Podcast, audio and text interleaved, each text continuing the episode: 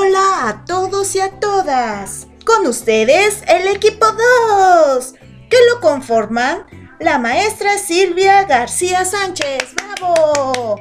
Erika Sánchez Tecagüen, bravo. María Yesenia Palestino Sánchez, bravo.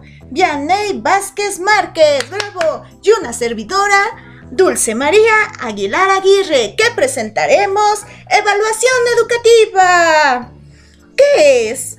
Un ámbito y un proceso que implica también opciones de información a través de instrumentos como la encuesta, inventarios, cuestionarios, pruebas, portafolio de evidencias como las libretas de las niñas y de los niños. Y también por parte de experiencias observables. La emisión de juicios se da cuando se da todo este procesamiento de información, del cual se da resultados al cual se verificará qué aprendizajes han logrado y de los cuales no se han obtenido y se da una retroalimentación.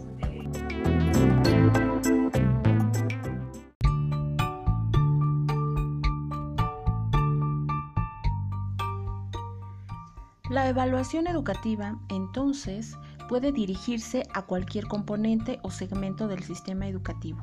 Ejemplo, la eficiencia terminal, el nivel de participación de padres de familia en la escuela, el rendimiento escolar estatal, municipal o nacional, la planta física de los jardines de niños del municipio, el proceso administrativo en los bachilleratos de una delegación, la gestión directiva, el proceso de titulación, entre otros.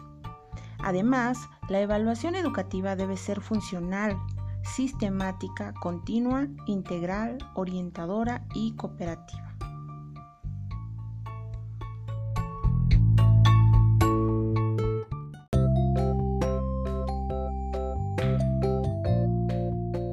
Funcional. En tanto que se realiza para alcanzar o cumplir con ciertos propósitos se evalúa para tener información relevante, enjuiciarla y tomar decisiones mejor fundamentadas, es decir, cumple una o varias funciones previamente definidas. Sistemática, pues requiere de cierta organización, control, regulación y evidencias de los pasos metodológicos necesarios para realizarla. También resulta sistémica, pues siempre se inserta o se concatena con otros sistemas de evaluación, más amplios y globales, donde pasa a formar parte de los insumos para estos últimos.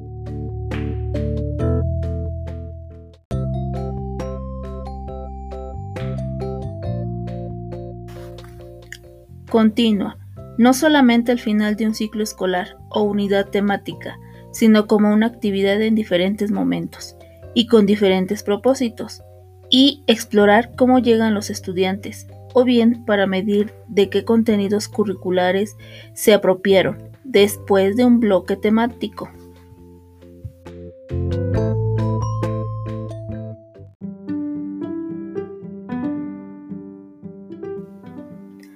Integral, considerando no solamente los aspectos cognitivos, sino también los psicomotrices y los afectivos, es decir, a través de las competencias que logre construir a partir del programa educativo.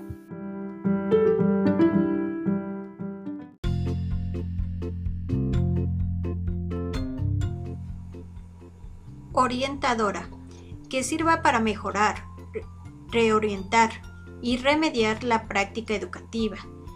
Solo se puede mejorar aquello que se evalúa. Debe servir para guiar el proceso de los alumnos en lugar de eliminar o excluir alguno de ellos. Cooperativa. Debe ser un proceso socializado desde su concepción, sus fases y sus procedimientos, la definición de propósitos, objetivo de media, perfil de referencia, selección y validación de los reactivos son hoy tareas de colegio y de academia, no procesos de tinieblas rebuscados o de dudoso fundamento técnico.